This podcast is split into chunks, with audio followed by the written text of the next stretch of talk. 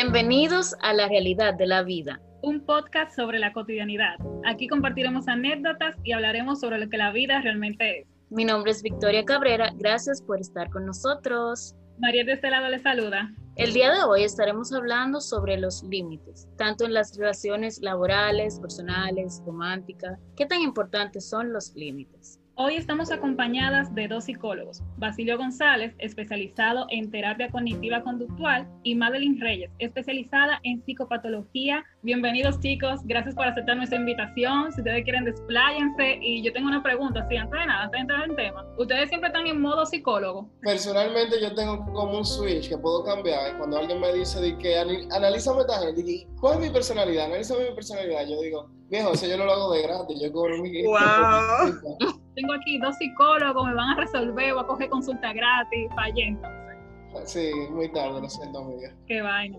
No, no podemos estar dos psicólogos todo el tiempo, tenemos que estar el traje de vez en cuando. Sí, es que es muy, es muy tedioso, o sea, tú andas por la vida analizando a la gente, como no, tú tienes, tienes que resolver tu propia cosa, entonces, de modo psicólogo siempre como, ay, no. Realmente el analizar es un poquito inevitable, porque eso es lo que uno hace en el día a día, evaluar, y pues ya está como que muy de uno, de, pero uno trata como que de separar un poquito, porque es que no podemos estar todo el tiempo analizando analizando, evaluando, porque ya eso lo hacemos en el trabajo. Nosotros tampoco tenemos los suficientes datos para poder decir, ah, sí, esto me suena a depresión, me suena, eh, me suena ansiedad, como sí, te suena, pero yo no tengo forma de corroborar, no tengo el, testamento de la persona, no tengo documento técnico. Entonces, lo que yo estoy haciendo en ese momento no sirve para nada, porque no tengo ninguna evidencia. Entonces, perder tiempo, perder energía, básicamente. No diga que yo voy por la calle dando diagnósticos de que sí, bipolaridad.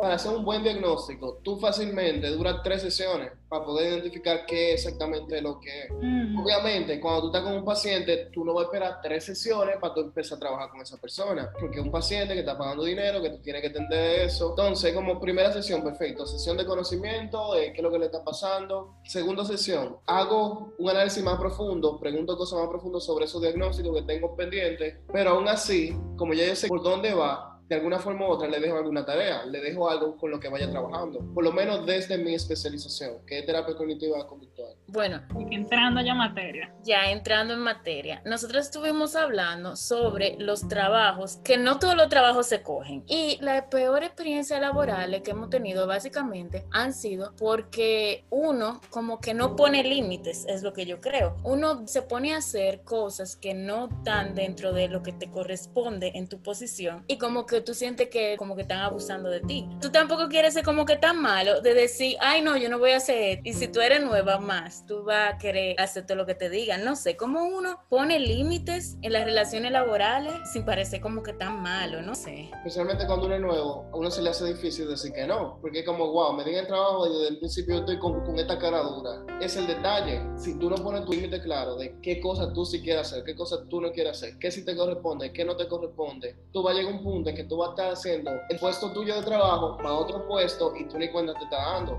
Y tú estás trabajando para estar cansado. Ustedes saben otra cosa que pasa mucho, que a veces nosotros los jóvenes aceptamos trabajos porque entendemos que nos van a ayudar, que son un escalón. Pero a veces ese trabajo que nosotros entendemos que es un escalón, que es temporal, nos hace mucho daño para nuestra salud mental porque recibimos a un supervisor que lo que hace es retregarnos en la cara que ellos son súper poderosos y que nos hacen sentir más pequeños. Y aunque uno sabe que es un escalón, por ejemplo en mi caso, que Mariel buscando su terapia gratis, yo tuve en este tipo de trabajo donde yo sabía que era un escalón, que era lo que yo necesitaba, necesitaba para tener experiencia laboral. Y yo duré tres años en ese lugar y yo siento en verdad que yo duré mucho. Entonces yo quiero saber cómo alguien puede ponerse un límite a ese tipo de trabajo que son temporales, que solamente es como para ganar una, una experiencia inicial. ¿Cuándo, ¿Cómo yo puedo determinar ese límite? De mira, ya yo sé que es un lugar tóxico, yo sé que tengo que hacerlo para conseguir X experiencia, pero ¿cuándo yo sé que puedo terminarlo? Porque eso me pasó, yo no sabía cuándo dejarlo. Eh, lo primero que hay que evaluar es cómo tú te sientes, si ese trabajo te está robando tu paz. Es que yo soy gana. El segundo día yo lo quería dejar. Ah, bueno, hay que también ver qué tan tedioso fue y qué tanto tú estabas soportando, o sea, hay que sopesar las dos. Que era un trabajo muy tóxico, muy, muy cansativo, que tú sentías que no dabas para más, dejarlo al lado y seguir viendo más oportunidades, más ofertas, porque es muy incómodo, muy difícil trabajar en un ambiente laboral que sea pesado, que sea tóxico, que tú no te sientas en capacidad de concentrarte y hacer tu trabajo bien. Yo estoy de acuerdo con Madeline ahí. Y cuanto a la pregunta que tú decías, ¿cuánto es como un buen tiempo para tú saber cómo seguir o cómo, si sigo, si dejo, en vez de durar tres años, cuatro años, para saber, este es mi primer escalón, ¿cuándo es el próximo paso? ¿Qué tengo que hacer? Yo creo que volvemos a los límites, el hecho de tú tener un objetivo claro, que tú pones límites, si tú dices, ok, yo voy a durar dos años trabajando, yo quiero aprender a hacer esto, esto y esto, cuando yo lo aprenda me voy de aquí. es totalmente válido. Entonces, por ejemplo, yo encuentro que un año quizá, quizá un poquito poco en términos de experiencia laboral. Dos años yo sí lo encuentro bien. Por ejemplo, tú duras dos años en un área que tú estás trabajando, que es de tu área, que te gusta lo que tú estás haciendo y que no te gusta el ambiente empresarial, ese ambiente empresarial, esa cultura de la empresa, cómo se desarrolla. entiendo que si tú te pones, ok, mi meta es, yo estoy ganando, vamos a decir, 10 mil pesos y mi objetivo va a ser conseguir 50 mil tener 50 mil en mi cuenta de banco, perfecto. Entonces trabaja por tu objetivo, cumplir mi objetivo, perfecto, vuelvo a reevaluar. Entonces cada vez que tú cumples un objetivo es necesario volver a reevaluar. Y sobre eso de que los compañeros de trabajo te sigan en las redes sociales. Es algo muy personal de cada quien. La pregunta aquí sería, ¿qué tan cómoda tú te sentirías aceptando a tus compañeros de trabajo en las redes sociales? Porque tú eres que sabe cuáles contenido tú compartes, de qué forma, cuáles son tus opiniones en las redes sociales y pues ahí tú evalúas todo es dependiendo de cómo tú te sientas entonces, en verdad, porque si, por ejemplo, yo estaba en un trabajo que realmente, ustedes saben que yo estaba viviendo en Inglaterra y yo no encontraba trabajo en mi área y yo ya yo quería trabajar en lo que sea porque yo no me puedo quedar sentada haciendo nada. Yo estaba comprando comida, era un sitio de comida mexicana y yo empecé a hablar en español. Oh, pero tú sabes hablar español. Y yo dije, ah, pero tú deberías de, trabajar aquí, que si yo qué, yo, vamos, ¿cuándo es? Y entonces me dijo, pero en verdad, en verdad, ¿tú quieres trabajar? Sí, sí, ¿cuándo es? Yo le voy a decir al jefe, dame tu número, no sé qué. Y al otro día ya yo estaba de que trabajando allá. O sea, eso fue súper random. Yo quería trabajar, pero no fue de que, que yo dije, wow, quiero ir a ese lugar, esa es mi empresa de mis sueños. No, sino que ellos empezaron a hablar español. Yo hablo español también y yo dije, vamos a entrarle. Dios mío, el primer día era de que de training, ¿verdad? Lo más cómodo. Yo era la princesa de ese, de ese restaurante. Yo era la dueña. ¿Te gustó el training? Me encantó el trabajo de mi vida, esto es facilísimo. Óyeme, después de, de un tiempito, ellos me mandaban a hacer pila de vaina, a cargar vainísima caja pesada, a llevar agua. era como un food truck. No había fuente de agua, sino que tú tenías que ir a Jurumucú y después tener que fregar. Y, y aparte, habían días que me decían de que tú puedes ir al supermercado que se acabó tal cosa. Después, cosas que eran como mías, de mi casa, yo la estaba poniendo al servicio del de food truck. Y como que si tú le decías que no, ellos se encontraban como mal. Yo no sabía mi horario. Y yo no quería ir al otro día al trabajo. Y yo, oh, no, no quiero. También ellos como que contaban contigo, como que esa muchacha es responsable, ella lo hace. Y como que, ay, falta de todo, no se preocupen que Victoria que va, o sea, ella va a resolver como sea. Y yo, qué bien, malditos. Sí, realmente en los trabajos eh, es muy común que suceda que después que tienes un tiempo dentro, te añadan más tareas por hacer. Por eso es importante saber hacer los límites desde el principio, porque entonces quien lleva la carga pesada es el empleado y por así decirlo, el que está nuevo. Mira, el detalle con eso es desde que tú iniciaste, y no es que está mal, es un proceso de reclutamiento, pero no fue el proceso de reclutamiento adecuado. ¿Por qué? Porque tú llegaste así, mira, que yo quiero, ah, sí, para que tú trabajes aquí, dame tu número, perfecto, ya mañana. O sea, tú no entregaste currículum vital, no te dicen entrevista, no te dicen nada. Entonces, tampoco te dieron descripción del trabajo, qué es lo que tú ibas a hacer. Muy informal. Sí, entonces, por ejemplo, eso de llevar los utensilios de tu casa, como definitivamente no. porque Si te dañan el utensilio, ellos no te lo van a pagar. Y la mala organización de ellos hace que tú te fuñas porque ellos lo a su conveniencia. De, ah, si estamos mal organizados, entonces yo puedo poner el horario que yo quiera, te lo vamos a entregar semanal cuando es muy, es muy poco realista, te entregamos un, horario semanal y que la gente lo cumpla. Entonces, como yo vieron que tú eres súper responsable, que tú eres educada, que esto, que lo otro, es como que, ah, no, ella se encarga de todo, entonces se montan encima de ti. También, aparte de que el trabajo era desorganizado, también tu vida se te desorganiza porque tú no te puedes planificar eh, tu tiempo libre. Realmente no, no procede así, ¿no? Algo que a mí me incomodaba mucho es que tú tenías varias posiciones. Tú podías estar fregando o, limpiando, ¿verdad? Tú podías estar cocinando o tú podías estar cobrando. En un día tú hacías las tres cosas y eso no puede ser porque tú bregas con dinero, bregas con cloro y bregas con comida en el mismo día en frente de customers. Para mí eso como que insane y si faltaba cuarto, a veces tenían hasta más dinero y ellos lo ponían de lo suyo, como que chilen, no importa, ya vamos a cuadrar esto y ya. Eso a mí, la cabeza me vuelve loca y ellos dicen, no, es que si tú quieres trabajar, tú trabajas, porque que sé yo qué. Y realmente mi necesidad de dinero no era tanta. Yo lo que quería era tener responsabilidad estar fuera de mi casa, conocer gente, pero no necesariamente porque estuviera pasando trabajo monetariamente. Eh, bueno, 2 más 2 son 4, 4 más 2 son 6, eh, me voy de aquí, bye bye. tú dijiste, el que quiere trabajar, trabaje, qué sé yo qué. Como, aquí voy a citar a Odín Dupeirón, que él dice que tenemos un exceso de pensamiento mágico pendejo, el cual uno piensa que si tú pides mucho, con mucha fuerza y con mucha energía, las cosas te van a llegar porque dio el universo, porque lo decretó, whatever, la suerte, lo que sea, y te va a llegar porque todo sea. Es como, hey, no, no, no siempre. Si tú no lo trabajas, no te va a llegar. Si tú, no, tú no vas a estar bien. No funciona así. No poner límites es lo que hace que tú te sienta como, tú sabes, como en la escuela, cuando te hacen bullying o cuando te, que tú te sientes como que afectado y es porque no levanta tu voz y dice, no, ya está bueno, conmigo no, tú ves. Pero que también que si tú dices contigo no, entonces tú eres malo, especialmente en los trabajos. It is what it is es que independientemente de las decisiones que tú tomes, tú vas a ser bueno, tú vas a ser malo para alguien. Entonces, al fin y al cabo, toma decisiones que te queden bien a ti. De alguna forma u otra, hay gente que le va a gustar y otro que no. No hay nada que tú puedas hacer sobre eso, porque tú no eres responsable de los sentimientos del otro. Es que eso es lo que se siente propiamente cuando uno pone límite, que uno está haciendo malo o el otro percibe que tú eres malo, pero realmente no es así. Tú estás poniendo límites sanos, saludables, porque tú no puedes pretendiendo hacer lo que otros quieran que tú hagas, a todo lo que te dicen de que sí, realmente no porque tú pongas límite quiere decir que tú seas mala. La otra persona tiene que aprender a respetar los límites que cada quien establece. Por ejemplo, ahí, en ese punto, con las relaciones románticas que yo he escuchado, que no, porque yo no me pongo esa ropa porque mi esposo no me deja o mi novio no le gusta cómo una gente puede aceptar los límites de la otra sobre ella, porque si tú tienes límites, los límites tienen que ser contigo, tú no puedes crear límites en el, en el, otro, porque yo creo que ya eso es como, como ilógico, no sé. Por eso es necesario tú conocer a la otra pareja antes de meterte en el lío.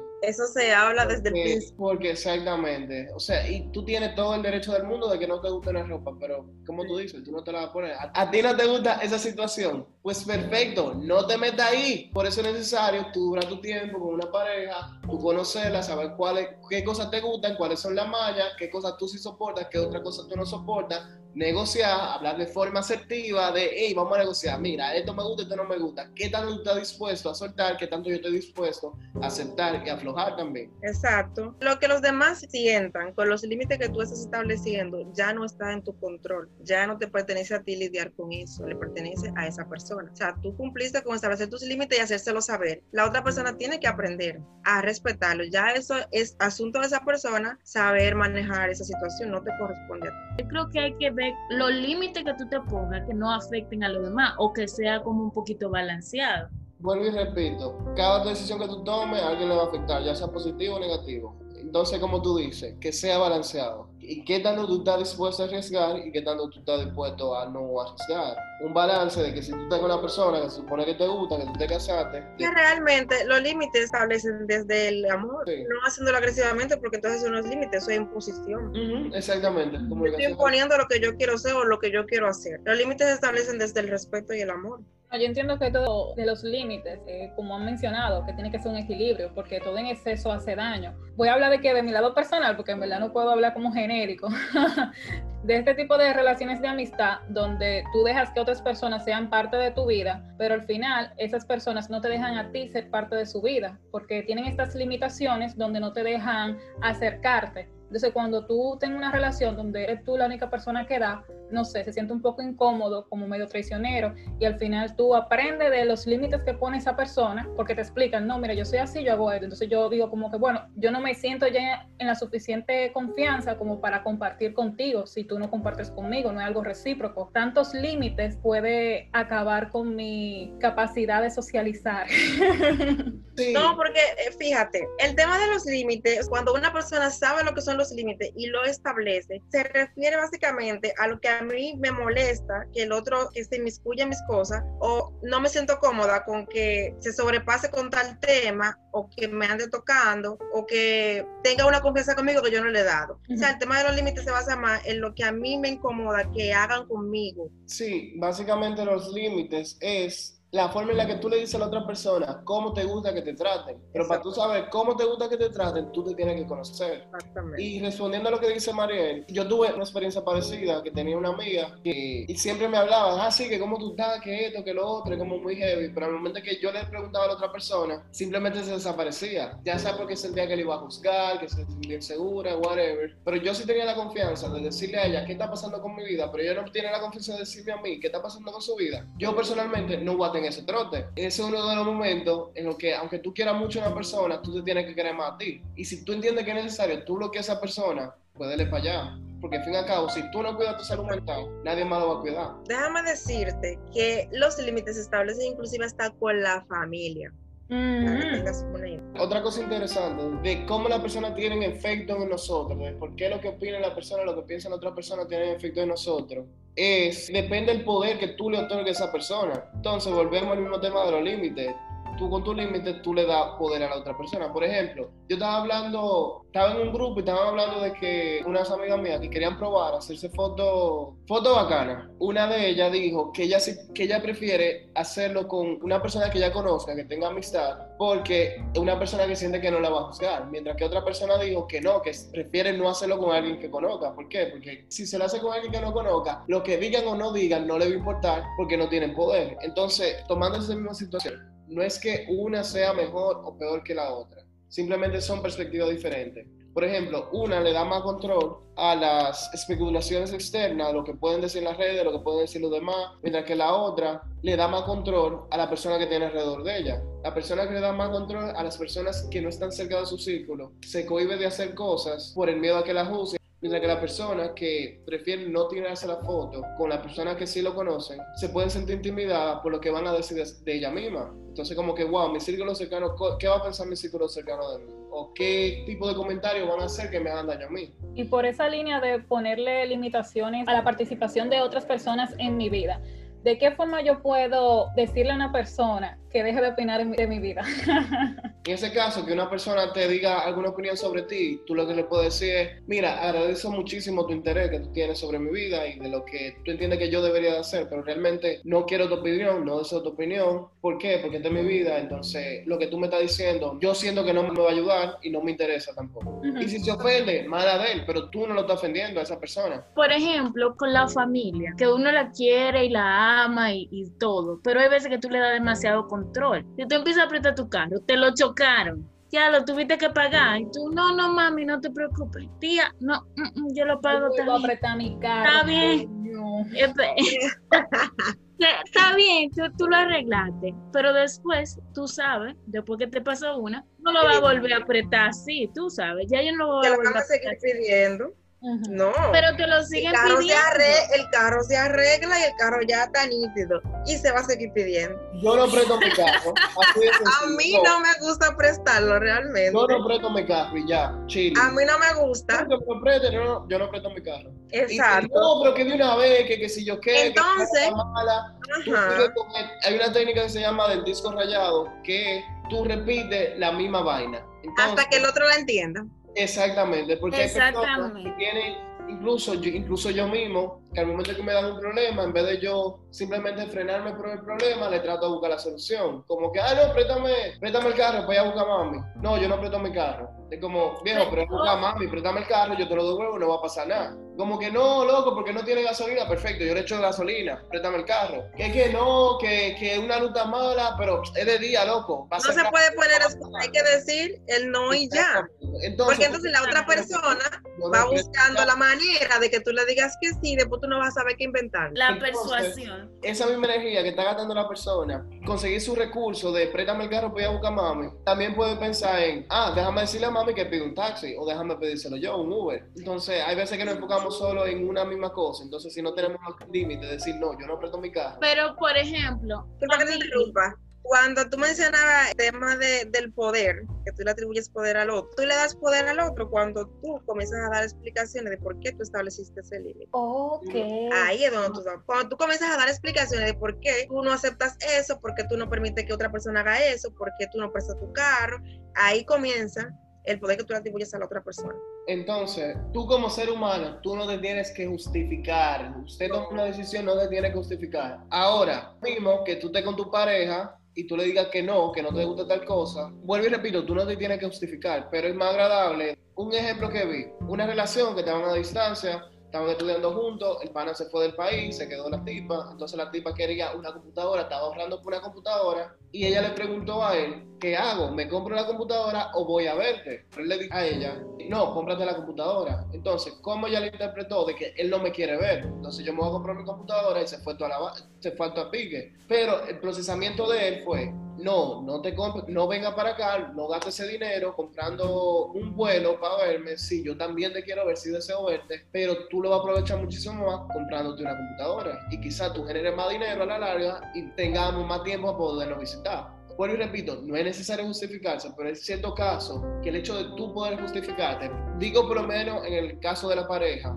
tú le estás dando a entender a la otra persona cómo tú estás pensando, no simplemente que asuma algo que puede ser erróneo. Yo creo que cuando uno da explicaciones también, como que el peso de tu decisión como que baja. Que por ejemplo, la familia que uno quiere y adora y uno no se va a deshacer de su familia porque ya están ahí. Ya cuando tú no vives en tu casa, necesitas llevarte bien, vamos a llevar la fiesta para, vamos a comunicarnos, dime, tú me dices, yo te digo y así quedamos en algo. Pero ya como por ejemplo tu mamá, que siempre te dé una opinión sobre un tema que a ti tú no quieres opinión porque ya tú sabes lo que tú vas a hacer, ya tú decidiste lo que tú vas a hacer. Entonces siempre, siempre, siempre, siempre viene con su opinión de 30 minutos. Y yo, mami, mami, eh, realmente no me gusta hablar de este tema. Eh, podemos hablar de otra cosa. El buzón de sugerencia lo cerré. Y ella, ok, lo coge, ah, pues está bien. Pero mañana vuelve con el mismo tema. ¿Qué pasa si no respetan tu límite? No respetan tu límite. Si tú tienes amistad que te jode y te jode con un mismo tema y tú estás harto de decirle que no me jodas con ese tema. Men, si tú tienes que necesario bloquearlo, bloquealo. Si tu mamá te va a llamar para hablar de ese tema, mami, mira, ya, yo, ya hablamos de ese tema y yo te dije que no lo voy a hablar, estoy ocupado. Exactamente. Lo siento, sé que duele, sé que va a ser, va a y va a causar problemas, pero va a llegar un punto en que lo va a entender. Hay que entender que la paz, nuestra paz, no es negociable. No importa familia, pareja, no importa quién sea, no es negociable. Una gente que no tiene paz, no tiene vida. Hay veces que funciona alejarse por un tiempo, no definitivamente por un tiempo, y luego las cosas mejoran y, son Para que te traen un ching pero hay que hacerlo a veces. Pero, por ejemplo, en eso de Mariel también, que ya hablaba de los amigos, eso se puede aplicar de, de igual manera tú sabes que se está metiendo mucho en tu vida en algo que ya tú le dijiste que no. Pero que a mí no me importa que se metan en mi vida. Yo lo que espero recibir lo mismo. Porque si tú me preguntas a mí por el trabajo, cuando yo te pregunto a ti por el trabajo, yo también quiero oír una respuesta tuya. No que tú me digas a mí que yo no quiero ver el trabajo. Entonces, ¿para qué diablo tú me preguntas por mi trabajo? Mariel, en ese caso, tú, tú lo hablas con la persona, tú le preguntas, en que tú tienes. Pero comunicaste eso. Sí yo soy una persona muy honesta. Yo sí comuniqué eso. Yo dije, pero fulano, esto no era así antes porque cambió. Entonces fue simplemente como que yo entendí su posición, tú no quieres compartir, yo me estoy sintiendo incómoda ahora compartiendo y sintiendo como que la conversación es solamente de una vía, yo me voy a alejar porque en verdad me estaba sintiendo incómoda. Ya yo sentía que eso no estaba fluyendo. Entonces yo, bueno. Tú pusiste tu límite, totalmente válido. no la bye, estos son mis límites. ¿Usted no le gusta? Pues ruede, palomo. No estamos gente. Exactamente, es válido, no te sientas mal, es válido.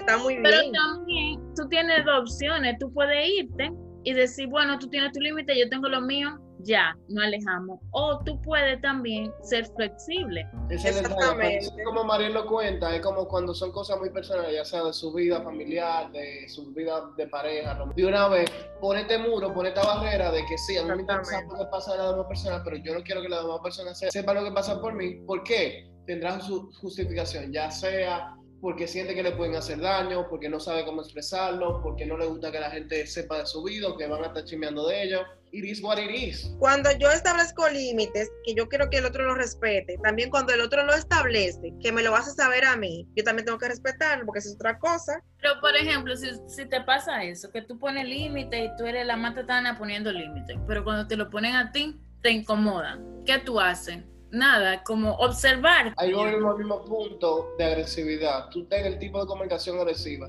Tú cumples tu objetivo, pero el hecho de que te pongan barreras te incomoda. Exactamente. Entonces, ¿qué tú haces? Aprende a ser flexible, aprende a ser pasivo hay que trabajar eso uno mismo, eso es lo que hay que hacer, trabajar. Exactamente. Y eso es algo de que, ah, no, ya yo lo trabajé este mes, ya yo necesito trabajar los tres años más. No, eso es algo que siempre se va a Es una constancia. Incluso con el tipo de relación, depende del momento de la relación que tú tienes con esa persona, o con, eh, con la relación, incluso con la relación que tú tienes con esa persona en un grupo social X, que puede variar no es lo ideal, tú estás como con ese trote de que, ah, sí, fulano está en este grupo y este grupo, entonces yo no le puedo decir tal cosa en este grupo. Ah, pero en este sí. Si es un trote, entonces ahí depende cómo tú seleccionas tus amigos. Si tú lo seleccionas. Va a volver loco. Exactamente. Pero también una forma que puede funcionar, pero como es demasiado estrés. Yo personalmente no lo hago así. O sea, si yo tengo, yo tengo mi personalidad y de cierta forma u otra, yo voy a tener como la esencia de mi personalidad en todos los grupos. Si tú me estás diciendo algo y tú eres amigo mío tú me dijiste en un grupo que no me molesta y el otro sí, es como que, ok, ¿qué es lo que está pasando? Si un grupo profesional, tú me estás hablando de rapadera, por ejemplo, sí, tienes razón que me moleste, pero ¿por qué tú me estás hablando de rapadera? ¿Qué es lo que yo estoy haciendo? ¿Por qué ese pana tiene la confianza para hablarme de rapadera en un grupo profesional? Yo soy sexólogo, no, no soy sexólogo, entonces ¿por qué me están hablando? Entonces quizás yo también estoy haciendo cosas fuera de lugar.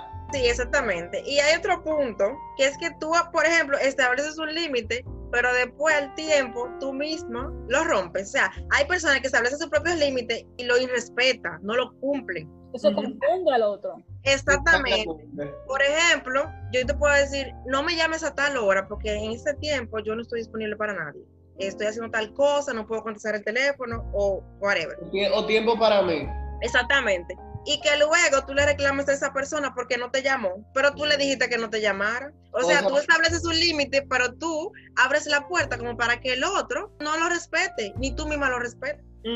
Tú necesitas tener como esa constancia con los límites. O sea, cuando tú pones límites, no solo son límites para la otra persona, también cuentan como límites para ti. Si tú no te respetas tú, las demás personas no te van a respetar. Hay veces que nosotros somos como tan inflexibles al momento de hacer peticiones, al momento de hacer cualquier cosa, que creemos que, ah, no, porque yo dije en el 2010, yo dije que las cosas son de esta forma, yo entiendo que, me que tengo que hacer como un commitment, un compromiso con esa posición que yo tengo, ya sea posición religiosa, posición política, mientras que uno tiene el derecho de cambiar de opinión. Sí, eso me pasa, que yo dije una cosa hace, qué sé yo, 15 años de como yo... La gente te lo reclama. Y la gente me lo retrega en la cara. Ah, pero tú dijiste tal cosa. Hermano, ya yo cambié. A mí no me traten como la, la Mariel de 5 años atrás. Exactamente, o sea, la gente tiene derecho de cambiar de opinión. Ok, para concluir, yo entiendo que los límites son reglas que se establecen para mantenerse a salvo, seguro y cómodo, tanto a nivel emocional como físico.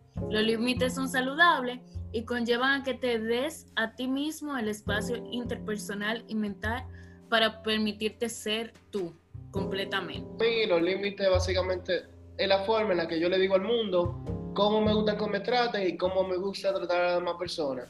Entonces yo tengo que saber, ser flexible, como yo tengo una forma de que me gusta que me traten, la otra persona también lo tiene. O sea, a mí me gusta que me abracen mucho, a otra gente que no le gusta que abracen mucho. Entonces, ok, déjame darte un abrazo al día, en vez de, en vez de siete al día, por ejemplo. A Mariel no le gusta que la abracen. bueno, señora, muchísimas gracias por acompañarnos. Gracias, Basilio. Gracias, Madeline. Y gracias a ti que nos estás escuchando. Síguenos en Instagram, arroba lrb.podcast y dale play a nuestro próximo episodio. Y recuerda, no te lo tomes personal.